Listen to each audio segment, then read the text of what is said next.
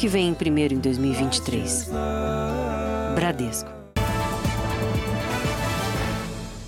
Boa noite. Olá, boa noite.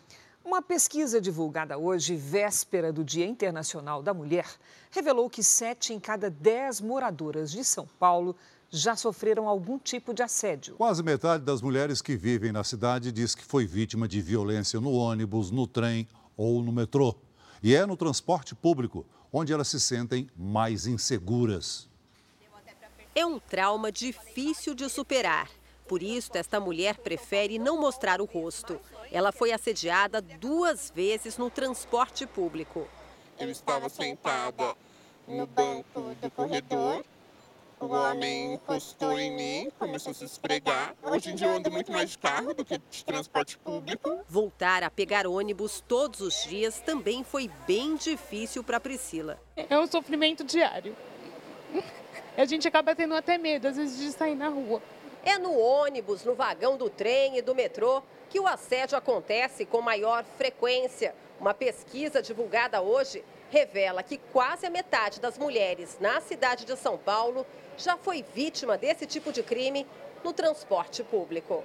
Um rapaz tipo me perseguindo dentro do ônibus. Às vezes encosta, o ônibus está cheio demais. Pelo quinto ano consecutivo, o transporte público é o lugar onde elas mais se sentem inseguras. E a cada dez mulheres, duas dizem ter sido vítimas desse tipo de violência em carros de aplicativo. Cabe muito às empresas né, que estão percebendo esse movimento e esse crescimento tomarem uma atitude. E essa atitude é de efetivamente de deixar muito clara a gravidade de problemas como esse e punir exemplarmente as pessoas que atuam nessa direção. Mas não é só no transporte que os casos são registrados.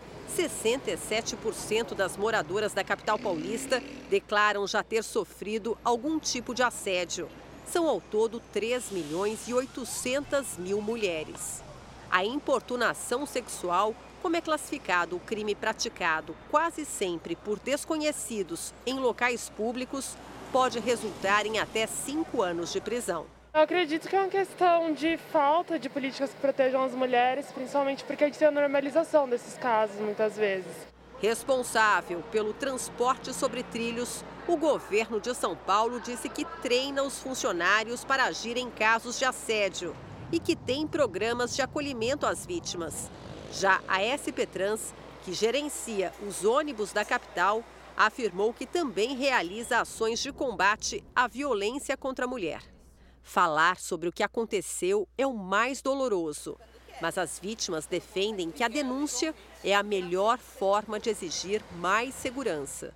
Aqui no metrô, em qualquer lugar. A gente só quer respeito. Nada mais. Veja agora outros destaques do dia. Violência, sujeira e falta de cuidado no centro de São Paulo provocam fuga de moradores e queda no valor dos imóveis. Governo Lula não assina documento que condena a ditadura de esquerda na Nicarágua. Presa em Portugal, quadrilha que aplicava golpe financeiro no Brasil. Alta Procura cria fila virtual no sistema que permite o resgate de dinheiro esquecido nos bancos. E na série especial, como descobrir se o azeite que você consome é puro ou falsificado.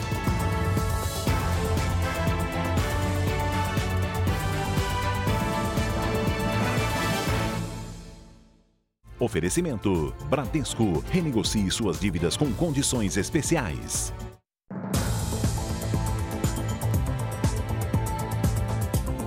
No Rio de Janeiro, três pessoas morreram em confrontos entre policiais e criminosos em comunidades diferentes num intervalo de 48 horas. A Polícia Civil investiga de onde partiram os tiros. O menino que aparece sorrindo nas imagens feitas por amigos trabalhava com higienização de sofás e colchões. A família diz que Juan Gonçalves, de 18 anos, saía de casa para o trabalho quando foi baleado. Ele teria sido confundido com um criminoso e morto por policiais do Batalhão de Operações Especiais, o BOP, que estavam à paisana na comunidade do Caicó, na zona oeste do Rio.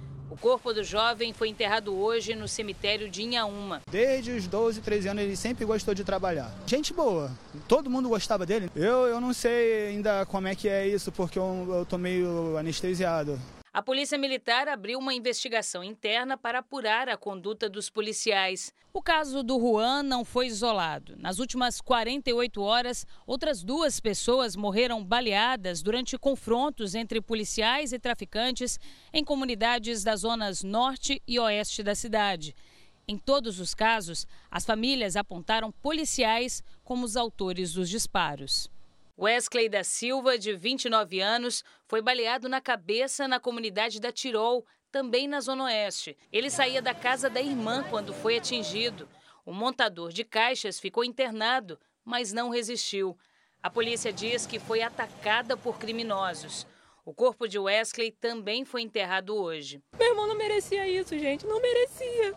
Isso é muita injustiça. Porque o inocente, até quando mais o inocente vai ter que pagar por isso? A violência também tirou a vida de Alex de Souza, de 19 anos. Ele iria visitar o avô, que mora na mesma rua, na comunidade da Kelson, Zona Norte, quando foi atingido nas costas por um tiro de fuzil. O menino jogava futebol em categoria de base e sonhava em seguir a carreira militar. A polícia diz que Alex era suspeito de envolvimento com tráfico, mas a família afirma que ele é inocente. As imagens das câmeras instaladas nos coletes dos agentes vão ser analisadas pela Corregedoria da Polícia Militar. A Polícia Civil instaurou inquéritos para investigar as circunstâncias das três mortes. Moradores das comunidades e parentes dos mortos fizeram uma manifestação pedindo justiça. Justiça! Justiça! A Secretaria de Estado de Polícia Militar do Rio de Janeiro diz que colabora integralmente com as investigações da Polícia Civil e reforça que instaurou procedimentos para apurar os fatos. Violência, sujeira e falta de atendimento à população vulnerável. A degradação que avança no centro de São Paulo oferece riscos à saúde pública e provoca prejuízos a uma das regiões mais importantes da maior metrópole brasileira. Em praças e calçadas, moradores de rua dividem espaço com lixo, de onde muitas vezes retiram alimentos e objetos usados como moeda na compra de drogas. De um saco de lixo revirado na calçada, o homem retira uma garrafa descartada e bebe o que restava de água. A poucos metros dali, outra ameaça de contaminação a céu aberto. Uma seringa com agulha, frascos e cartelas de medicamentos estão espalhados pelo chão. As imagens registradas no centro da capital paulista são alarmantes e cada vez mais comuns. A cidade está completamente, notadamente na região central, tomada pelo lixo. E isso tem uma relação direta com a epidemia de crack na medida em que os viciados rompem a, os sacos de lixo, esparramam pela rua, buscando angariar ali latinhas de alumínio, elementos de alumínio, para vendê-los no mercado de reciclagem, para com isso comprarem ali as suas pedras de crack. Diante da situação, o Ministério Público Federal entrou com uma ação civil pública para que o governo do estado e a Prefeitura de São Paulo adotem medidas imediatas contra o acúmulo de lixo. Duas medidas são requeridas, ou seja, medidas tendentes a impedir que o lixo se espalhe pela, pela cidade. Ou seja, lixeiras subterrâneas, que são muito eficientes e muito modernas, na impossibilidade de fazê-lo, também deixamos aberta a possibilidade de espalhar pela cidade, notadamente pelo centro de São Paulo, lixeiras de superfície, lixeiras externas, porém invioláveis. Na região histórica onde fica o famoso mercado municipal da cidade, a sensação de insegurança prevalece. Cada dia que passa está ficando mais difícil a gente andar, está mais perigoso. O celular eu coloco na bolsa, não uso assim, andando, né? Sempre entro em algum lugar. Outra imagem que simboliza a degradação do centro. O prédio de 180 anos, antigo quartel do Exército e da Polícia Militar, está totalmente abandonado. Apartamento amplo, bem cuidado, próximo a pontos turísticos, terminal de ônibus, estação de metrô. Os imóveis no centro histórico de São Paulo já foram muito valorizados, mas a região vê uma fuga de moradores por conta do abandono e da violência. Nesse prédio, por exemplo, o valor de aluguel e de venda dos apartamentos caiu 25% em apenas dois anos. E mesmo assim, praticamente não há interessados. As pessoas chegam aqui, quando vê um ambiente é, na rua, vê, uma, vê tudo que acontece aqui, as pessoas ficam com medo, ficam desmotivadas. Desvalorizou o preço do apartamento e desvaloriza também no aluguel do apartamento, né? Denilson é zelador do prédio há nove anos. A percepção dele é confirmada pelas estatísticas. Um levantamento de um site de aluguel de imóveis mostra que o centro é o bairro que mais se desvalorizou em São Paulo queda de mais de 8% no valor dos apartamentos num período de seis meses.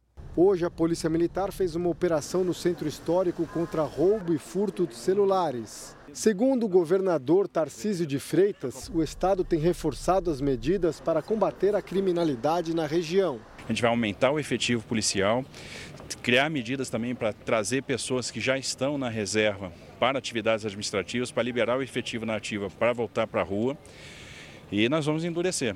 Os órgãos público, o governo, a prefeitura, eles deveriam fazer algo efetivamente, não só promessa, porque aqui é o centro histórico de São Paulo, aqui é onde todo mundo tem turista, né, tem pessoas que, que trafegam aqui e a gente não vê isso, a gente não vê essa atenção. A Prefeitura de São Paulo reiterou em nota que realiza diariamente os serviços de zeladoria e de limpeza em toda a região central sobre a ação do Ministério Público Federal, que informou que a Procuradoria-Geral do município tem demonstrado em juízo que não há qualquer irregularidade na atuação da própria Prefeitura. Após dois anos, polícia ainda não concluiu as investigações sobre o assassinato de uma líder comunitária em São Paulo. Uma perícia no celular da vítima revelou que dois meses antes de ser morta, ela pediu ajuda ao então vereador Ricardo Nunes hoje prefeito de São Paulo. A organização não governamental, comandada por Vera Lúcia da Silva Santos, era investigada por desvio milionário de dinheiro público. O pedido de ajuda a Ricardo Nunes foi feito por um aplicativo de mensagens. Vera Lúcia enfrentava problemas com as finanças da ONG Auriverde, no extremo sul de São Paulo.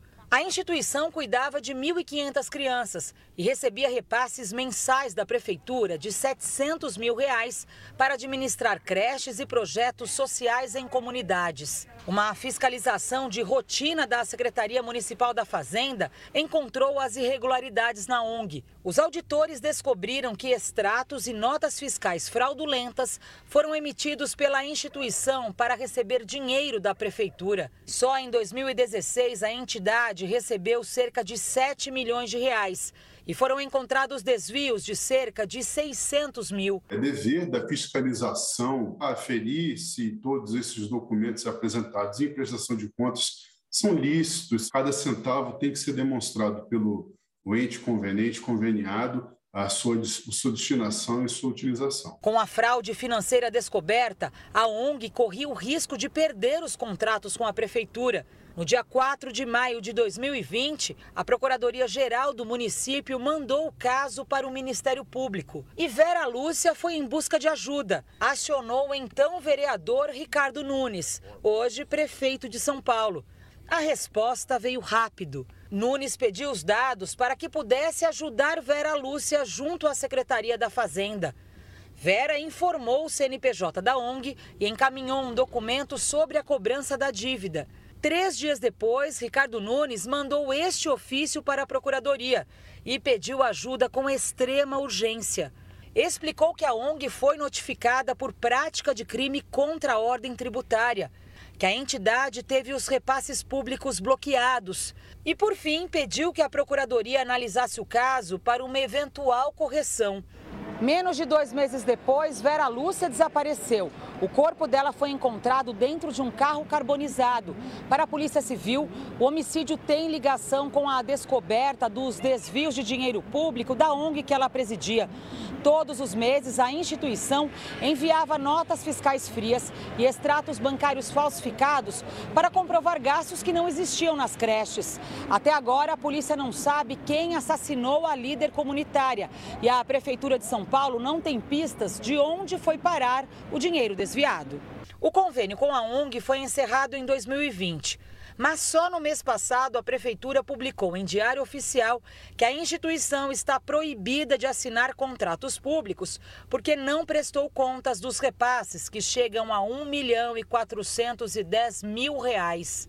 É necessário que, se houve dano ao erário, se houve desvio de verba pública, que aqueles que deram causa a tudo isso sejam, portanto, responsabilizados. A Polícia Civil informou que as investigações sobre o assassinato e os supostos crimes contra a administração pública estão sob sigilo. A Procuradoria-Geral do município disse que recebe ofícios de diversos órgãos e que as execuções fiscais foram ajuizadas contra a ONG logo após o contrato com a prefeitura ser encerrado. O atual presidente da Associação Auriverde, Edson Passos, filho de Vera Lúcia, não quis se manifestar. Ricardo Nunes, do MDB, assumiu a Prefeitura de São Paulo em 2021, logo após a morte do prefeito Bruno Covas. A Record TV procurou Ricardo Nunes para entender por que ele tentou ajudar uma ONG suspeita de desvios milionários. E ele não respondeu. Sua chamada está sendo encaminhada para a Caixa Postal. A assessoria de imprensa do prefeito Ricardo Nunes foi procurada, mas também não atendeu o nosso contato por esclarecimentos sobre a intervenção dele em um pedido de ajuda para a ONG citada na reportagem. Veja ainda hoje, o primeiro foguete feito quase todo numa impressora 3D está pronto para decolar nos Estados Unidos. Mais de 6 bilhões de reais esquecidos devem ser sacados de contas bancárias. Polícia prende criminosos que agiam de Portugal e faziam vítimas aqui no Brasil. Em oito meses, o grupo movimentou cerca de 16 milhões de reais. 10 milhões de brasileiras são donas do próprio negócio. E para conciliar os desafios de empreender com a vida pessoal, uma rede de apoio pode fazer a diferença.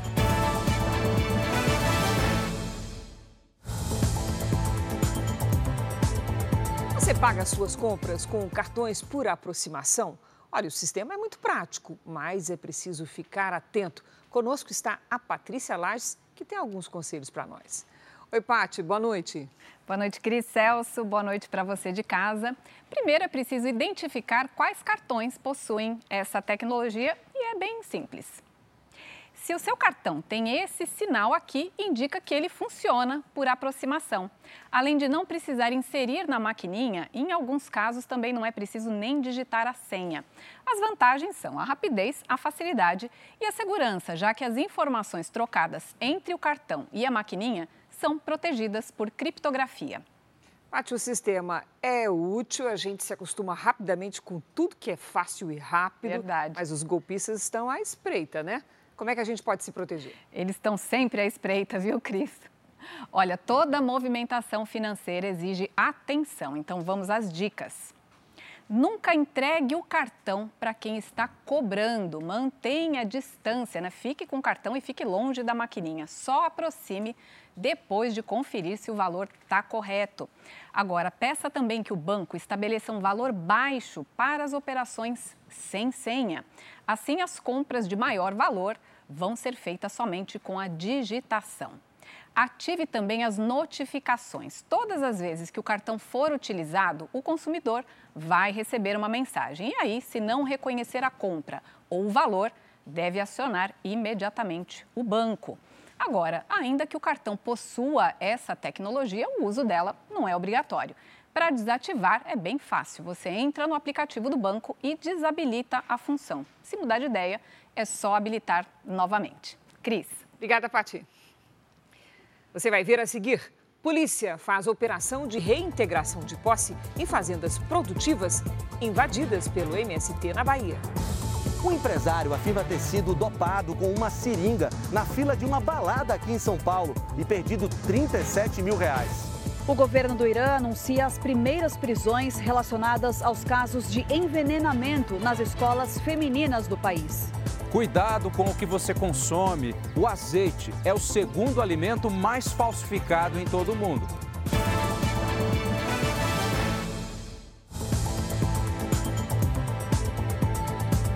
O incêndio atingiu um shopping em São Luís, no Maranhão. Pelo menos seis pessoas deram entrada num hospital com queimaduras graves. A fumaça densa podia ser vista de longe. A suspeita inicial do Corpo de Bombeiros é de que o fogo tenha começado na área dos cinemas. Numa das salas, o teto chegou a desabar. As vítimas têm queimaduras de segundo e terceiro graus. O incêndio foi controlado no fim da tarde. Vamos ao noticiário internacional. Autoridades dos Estados Unidos afirmaram que um grupo a favor da Ucrânia realizou um ataque a gasodutos russos no ano passado. Os gasodutos sofreram explosões no Mar Báltico em setembro de 2022. Como eles uniam a Rússia a países europeus que apoiaram a Ucrânia, havia a suspeita de que o regime de Vladimir Putin fosse o responsável pela sabotagem como uma espécie de retaliação. Os relatórios de inteligência dos Estados Unidos não dão detalhes sobre os sabotadores e apontam que não há evidências de que o presidente ucraniano Volodymyr Zelensky ou o exército do país esteja envolvido. Desde as explosões do ano passado, os governos da Rússia e da Ucrânia se acusam pela ação. A Austrália alertou a população para o aumento do risco de incêndios florestais. Bombeiros tentam conter ao menos 33 focos que ainda estão ativos em Nova Gales do Sul o estado mais populoso do país, onde fica a cidade de Sydney. A região enfrenta a mais intensa onda de calor dos últimos dois anos. Em alguns locais, as temperaturas passaram de 40 graus na segunda-feira. O Jornal da Record faz uma pausa e na volta você vai acompanhar a história de um homem que foi dopado com uma seringa na fila de uma casa noturna. Você fica agora com o pronunciamento da ministra das Mulheres, Cida Gonçalves.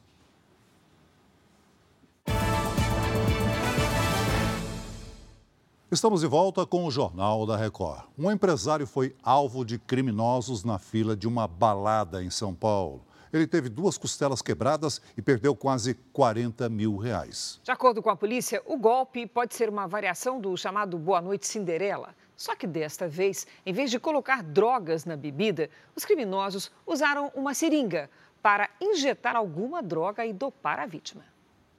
Esse empresário de 41 anos ainda está assustado com o pesadelo que viveu. Estou completamente atônito ainda, né? É uma nova modalidade de crime, assim, que é muito rápida. Né? É uma coisa que você toma uma picadinha em 30 segundos você desfalece. E vai acordar dois dias depois. Ele foi dopado na fila de uma balada na zona oeste de São Paulo. Recebeu uma picada suspeita nas costas. Você acha que é um inseto, você olha para cima, você olha para o lado. Fala, ué, marimbondo, vespa, abelha, essa hora. E aí você dá uns 10 passos e de repente apaga. Apaga, eu nem lembro de apagar. Você vê quão, quão potente é essa substância. O homem foi socorrido desmaiado na manhã seguinte pelo SAMU em uma praça. Estava com duas costelas quebradas, ferimentos pelo corpo, sem o celular e sem a carteira. Ele só recuperou totalmente a consciência dois dias depois, já em casa e descobriu que havia sido alvo de criminosos. Além de ser dopado e agredido, também teve a conta bancária invadida. Eles movimentaram mais de 37 mil reais dentro de Pix e compras do cartão. E era um dinheirinho que eu estava juntando para comprar um aparelho de audição para o meu filho. Só para você ter noção. Né? Que o aparelho custa quase 30 mil reais, eu estava lá, mas a gente vai trabalhar e vai conseguir. O empresário fez um boletim de ocorrência e ainda vai ser submetido a um exame toxicológico que pode indicar se ele foi alvo de um golpe conhecido como Boa Noite Cinderela. Mas nesse caso, seria uma nova modalidade. Em vez da substância química ser colocada na bebida, ela seria aplicada com uma injeção para dopar as vítimas. O caso chamou a atenção da polícia porque, segundo a delegada, não é comum o uso de seringas para dopar as vítimas. Os suspeitos ainda não foram identificados. Infelizmente, os criminosos são oportunistas e a vítima ela cai nessa situação, ela cai nessa armadilha, ficando completamente vulnerável e à mercê dos criminosos. O Banco Central liberou hoje o pedido para receberem até 12 dias úteis o dinheiro esquecido em instituições financeiras. Quem quis solicitar o resgate do valor já no primeiro dia do serviço precisou encarar uma fila virtual e ter paciência. Ao todo, houve mais de um milhão de acessos para o saque de 62 milhões de reais. A demanda foi alta logo nas primeiras horas em que o sistema Valores a Receber entrou no ar hoje de manhã foi criada uma fila virtual com espera de até duas horas para conferir a quantia disponível. Na internet, usuários relataram instabilidade do site e que o portal chegou a pedir para voltar depois. O Estevão trabalha em um restaurante no centro de Porto Alegre e soube, junto com a nossa equipe, que tem dinheiro para sacar. A fila para conferir o valor estava tão grande que ele deixou para outra hora. CPF pesquisado tem valor a receber. Então quer dizer que agora vamos para o próximo passo, quem sabe tem um dinheiro importante é, aí, né? Aí. E se tiver um dinheiro bom aí? Ah, estamos grande. Você está em uma sala de espera. Ó, o teu número na fila é esse aqui, ó. Uhum. É muita, muita gente na Muito fila, bem, né? Claro. Então vamos tentar depois de novo, então, né? Tá certo, isso aí. O Banco Central informou que o sistema já está funcionando normalmente e que os recursos vão ficar à disposição da população pelo tempo que for necessário para todos serem atendidos. Para evitar golpes, a consulta dos valores deve ser feita exclusivamente pelo site do Banco Central. No portal, é necessário incluir CPF e data de nascimento. Para checar o valor, é preciso fazer login com a conta do gov.br. Nenhuma instituição vai entrar em contato contigo, nenhuma pessoa passando algum link, pedindo alguns dados. Não tem que pagar nada por isso, é absolutamente gratuito. Ter dinheiro disponível para saque não significa que a quantia será grande. Em um relatório divulgado no início do mês, o Banco Central aponta que cerca de 640 mil pessoas têm mais de mil reais disponíveis para resgate, mas a maior parte da população, 29 milhões de pessoas, vai receber 10 reais ou menos. Mais de 6 bilhões de reais estão esquecidos. Esse dinheiro vem de conta corrente, conta conjunta, conta poupança, vem de consórcios, cotas que a pessoa acabou não, não resgatando, alguma conta que já tenha encerrado e tenha sobrado algum saldo lá, cobranças de tarifas ou taxas indevidas. O valor a receber será encaminhado pelo banco via Pix, TED ou DOC e a quantia cairá na conta em até 12 dias úteis. Foi resgatada hoje de helicóptero a mulher de 30 anos que estava desaparecida desde domingo na Serra do Mar, em São Bernardo do Campo, na Grande São Paulo. Cecília Nunes foi fazer uma trilha, se perdeu do grupo e não conseguiu encontrar o caminho de volta. O ex-governador do Rio de Janeiro, Sérgio Cabral, criou um perfil numa rede social e conquistou milhares de seguidores em 24 horas. Na primeira publicação, ele aparece malhando. Condenado por corrupção, Cabral ficou quase seis anos preso. Ele foi solto em dezembro e é monitorado por tornozeleira eletrônica. A Polícia Federal apreendeu milhares de dólares no Aeroporto Internacional de Foz do Iguaçu, no Paraná. As notas estavam escondidas no fundo falso da mala de um coreano que embarcaria para Seul e acabou preso em flagrante. Foi encontrado o equivalente a um milhão e meio de reais o passageiro que trabalha como comerciante no Paraguai vai responder por evasão de divisas. Em parceria com a Interpol, a Polícia Civil do Distrito Federal desarticulou uma quadrilha internacional que agia em Portugal e cometia golpes financeiros contra pessoas aqui no Brasil. Os criminosos tentavam passar confiança pela internet para convencer as vítimas. Prometiam retorno financeiro elevado, o que não ocorria. Eles seriam responsáveis por comandar um esquema de falsos investimentos no mercado financeiro. Brasileiros que moram em Portugal eram recrutados pela quadrilha para trabalhar como operadores de telemarketing. Quatro call centers com cerca de 150 brasileiros, é, geralmente brasileiros ilegais que moram em Portugal, que tinham a função de ficar o dia inteiro ligando aqui para o Brasil, oferecendo essas, essas corretagens, esses investimentos com rentabilidade altíssima, garantida, até encontrar um desavisado. O caso começou a ser investigado há um ano, quando um casal aqui de Brasília caiu no golpe e procurou a polícia. As vítimas perderam mais de 600 mil reais. As investigações apontaram que mais de 900 pessoas foram alvo do esquema em todo o Brasil. Cerca de 16 milhões de reais foram enviados pelas vítimas para contas dos criminosos no exterior. Três brasileiros foram presos em Lisboa, onde vivem de forma ilegal. Apesar do grupo atuar em Portugal, o principal chefe é de origem tcheca. Ele foi preso pela Interpol em Frankfurt, na Alemanha.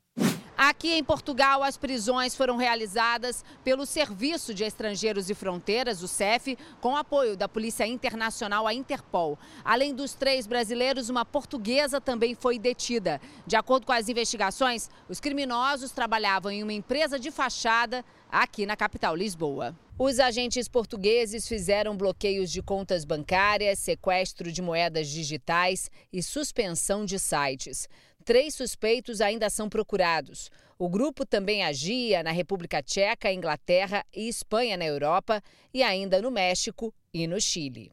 Se inicia agora um processo de extradição, que é um processo através do canal judiciário diplomático, para que eles sejam recambiados para o Brasil e vão responder aqui em território brasileiro pelos crimes que cometeram contra cidadãos brasileiros. A Polícia Militar cumpriu ordens de reintegração de posse nas três fazendas invadidas pelo Movimento dos Trabalhadores Sem Terra, no sul da Bahia.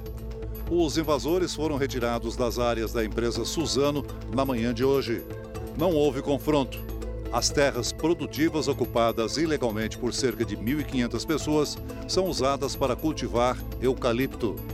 A Suzano não se pronunciou sobre a retirada. O MST diz que a empresa descumpriu um acordo antigo sobre assentamentos, mas a Suzano nega. Uma reunião entre os dois lados deve acontecer amanhã em Brasília. O laudo da perícia confirmou que a vereadora Yane Brena foi morta por asfixia. Os corpos dela e do namorado Rickson Pinto foram encontrados na casa em que moravam em Juazeiro do Norte, interior do Ceará. A principal linha de investigação é de feminicídio seguido de suicídio. O Tribunal Superior Eleitoral homenageou agora há pouco o presidente do Senado, Rodrigo Pacheco.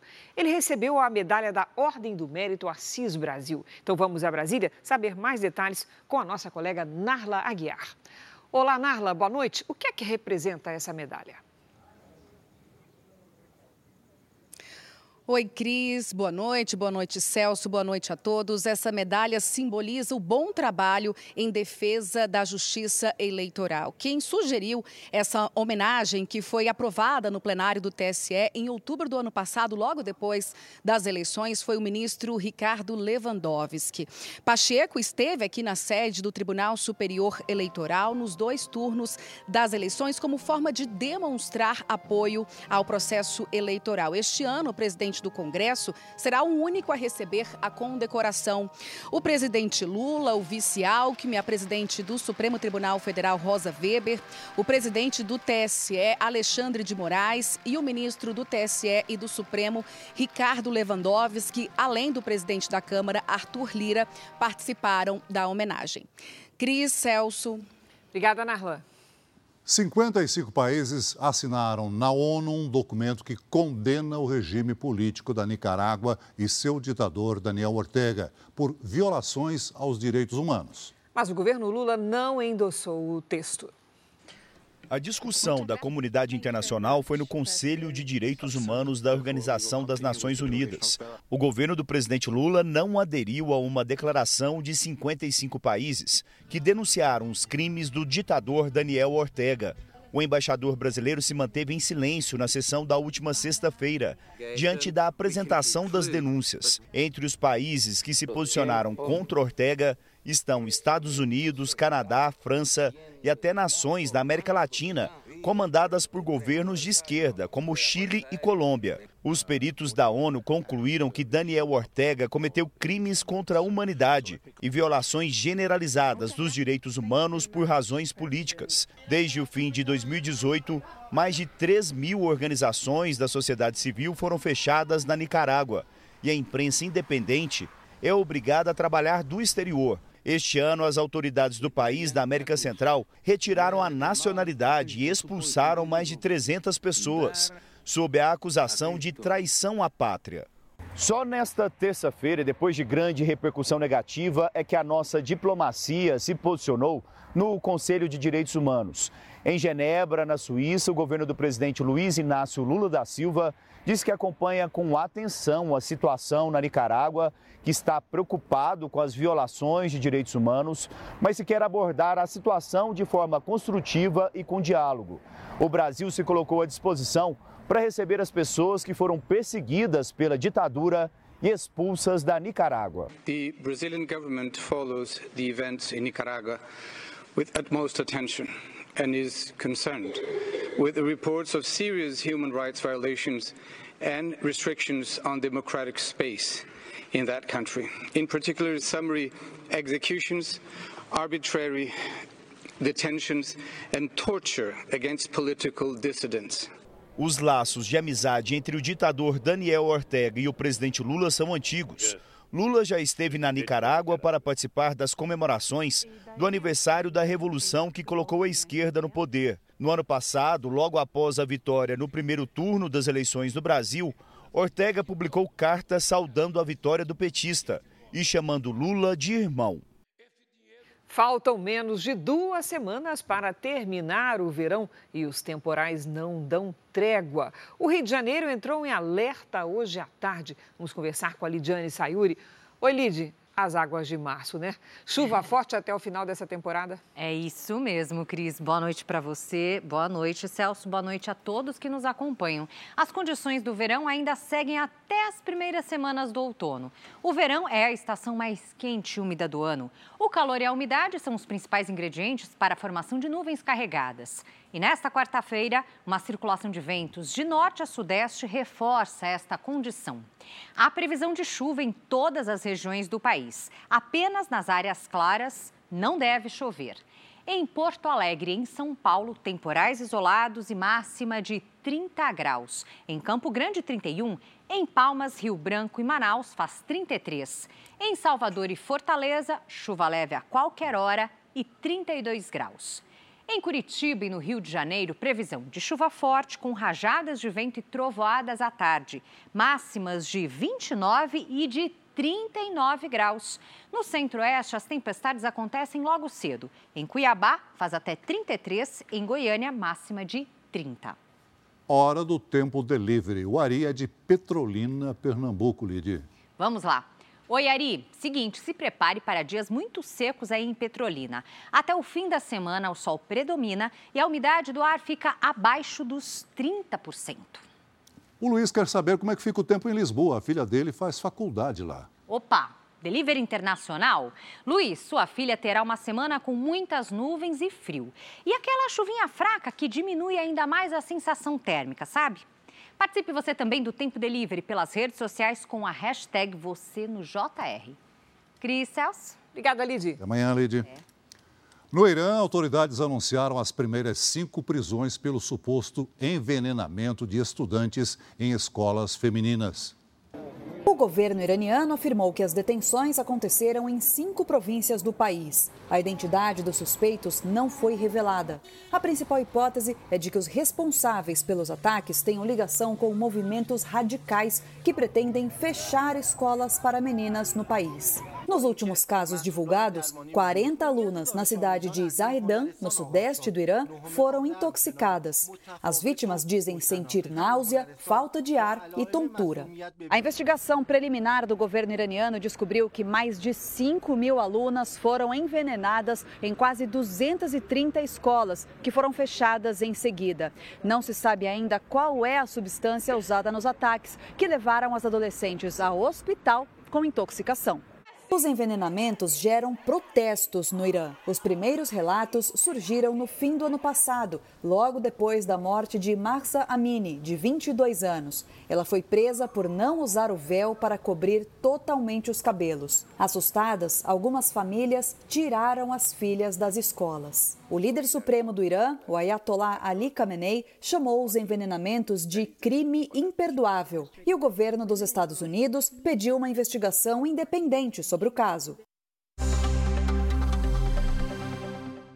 O primeiro foguete construído com peças feitas em impressoras 3D está pronto para ser lançado na Flórida.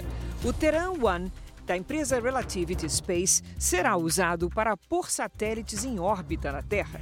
O foguete é o primeiro a usar gás natural líquido como combustível. O lançamento está previsto para esta quarta-feira. Em Paris, manifestantes entraram em confronto com a polícia após protestos em várias regiões. Os atos convocados pelos sindicatos pedem o fim da reforma da Previdência. Entre as propostas está o aumento da idade para aposentadoria, que passaria de 62 para 64 anos. Em visita surpresa ao Iraque, o secretário de Defesa dos Estados Unidos afirmou que Washington vai manter a presença militar no país. A viagem de Lloyd Austin ocorre próximo ao aniversário de 20 anos da invasão americana que derrubou o regime de Saddam Hussein. Eu chamo agora a sua atenção para estes números. 10 milhões de brasileiras trabalham por conta própria. Juntas, elas representam 34% de todos os empreendedores do país. Para lidar com os desafios em administrar os negócios, muitas buscam por redes de apoio. Há três anos, Camila decidiu largar o emprego com carteira assinada e abrir uma loja de semijoias. Ela conta com o apoio de outras 50 mulheres que também decidiram empreender. Para mim, essa rede de apoio hoje, de indicação, de troca, é sensacional. São parcerias fundamentais que ajudam a promover as vendas. Eu indicava as pessoas que eu, que eu confiava e a mesma coisa era com elas. E aí foi surgindo essa rede de apoio de que, que hoje são empreendedoras, né? E é assim, com uma apoiando a outra, que o Brasil alcançou no ano passado uma marca inédita de mulheres à frente do próprio negócio. São mais de 10 milhões. Entre os principais mercados escolhidos para empreender estão o de beleza, vestuário, saúde, serviços e artesanato. A Kátia faz parte de uma realidade comum ainda hoje. Além de fazer bolos para fora, cuida sozinha da casa. De acordo com o um levantamento do Sebrae, 70% das mulheres empreendedoras vivem a mesma situação. Esta especialista em inteligência empresarial diz que, na maioria dos casos, as mulheres empreendem por necessidade. É de suma importância que existam, existam leis projetos e incentivos para apoiar o empreendedorismo como um todo, mas tendo um foco e um olhar especial para as mulheres.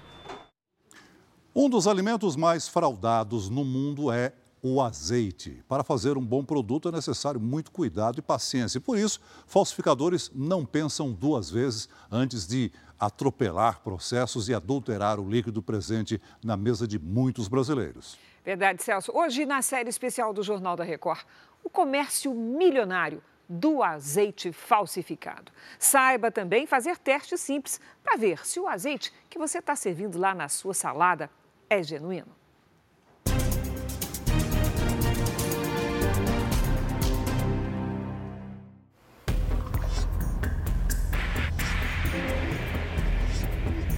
Azeites mais baratos que a maioria ou que dizem no rótulo ter um conteúdo que não é o verdadeiro. Essas imagens foram feitas há poucos dias em São Paulo, em mercados pequenos, de bairro, e mostram também como o óleo de soja é vendido em embalagem de azeite. Tem esse relato na literatura que foram adicionados até óleo de é, lubrificante. Nas estradas brasileiras, apreensões de azeites falsos, produtos negociados por criminosos como se fossem drogas. As fazendas que produzem um bom azeite nacional estão espalhadas nos estados do Rio Grande do Sul, Minas Gerais e São Paulo. Nestas montanhas, na divisa dos dois estados do Sudeste, são feitos alguns dos melhores e mais premiados do mundo. Para onde se olha, de cima ou de baixo, oliveiras. O fruto, depois da colheita, da lavagem e da extração, vira essa beleza aqui. São 17 hectares de plantação e muito tempo de preparação e estudos sobre o clima e o solo ideais, já o azeite adulterado não leva em conta a qualidade do que sai das oliveiras e tem ingredientes não especificados na composição. E olha, quanto mais de perto, mais fácil de perceber a diferença. Há três tipos de azeite de oliva que são permitidos para venda. O de menor qualidade é o refinado. Esse azeite é refinado com produtos químicos, ele é azeite de oliva, mas era um azeite já rançoso, já impróprio para consumo. Aqui nesta fazenda, o azeite é tão cultuado que tem passeio pela plantação e degustação. Chegou nossa vez. Vamos provar quatro às cegas, ou seja, sem saber qual deles tem misturas de outros óleos. Eu não entendo de azeite. Sim. E dá para eu perceber de fato qual é esse sim, diferentão, sim, hein? através de aromas, através do sabor também.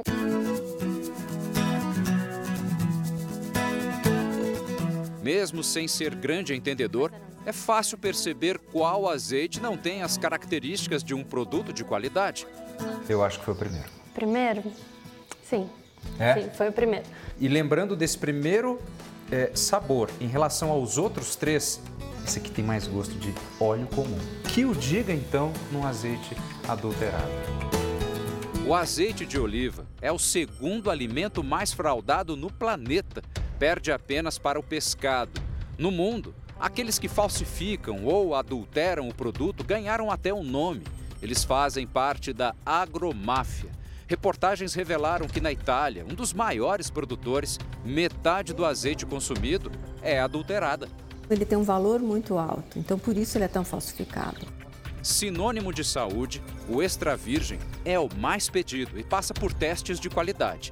O líquido é rico em nutrientes, ajuda na redução do colesterol ruim, ajuda na circulação, reduz inflamações e combate problemas do coração. O oposto dos produtos fraudados ou falsificados.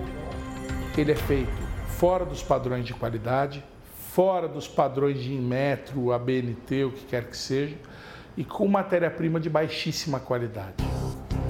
A falsificação, ou seja, a reprodução de um produto famoso, mas com uma péssima qualidade, também faz parte. É algo que os proprietários dos azeites de qualidade tentam combater.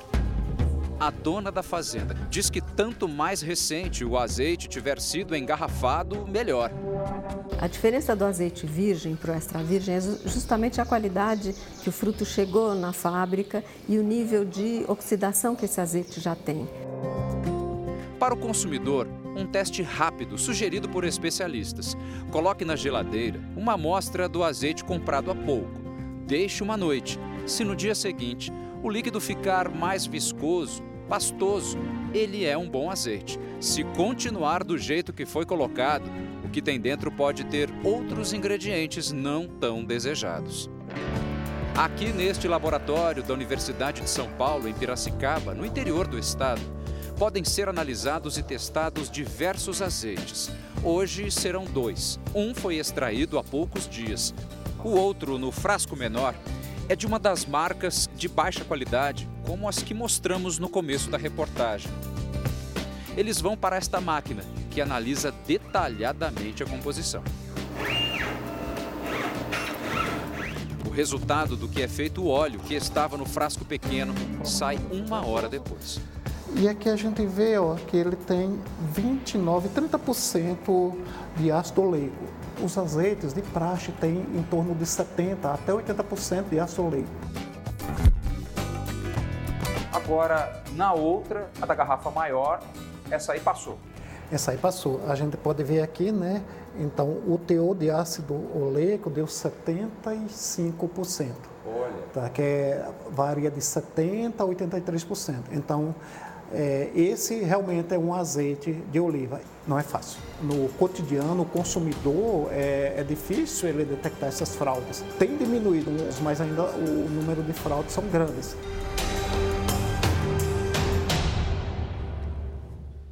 A falsificação e adulteração de alimentos é o tema do podcast JR 15 Minutos de hoje que eu gravei para vocês. Eu e o repórter Fábio Menegatti conversamos com o médico nutrólogo do Hospital Moriá, Marcelo Cássio. Ouça no r7.com, Play Plus e nos aplicativos de podcast.